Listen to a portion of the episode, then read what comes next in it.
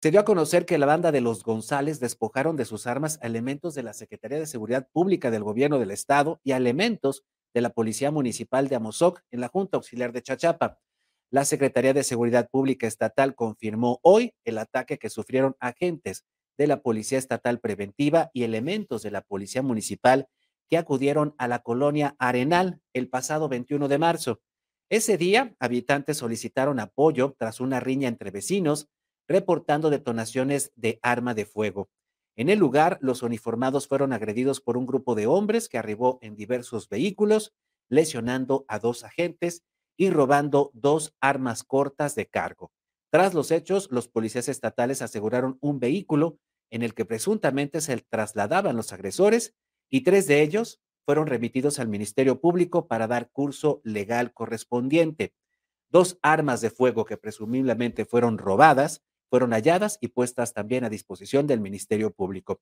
Ese es el boletín que hoy, que hoy publicó la Secretaría de Seguridad Pública. Distintos medios han, han, han señalado que es la banda de los González que opera en Chachapa la que habría generado las siguientes imágenes que corren en redes sociales.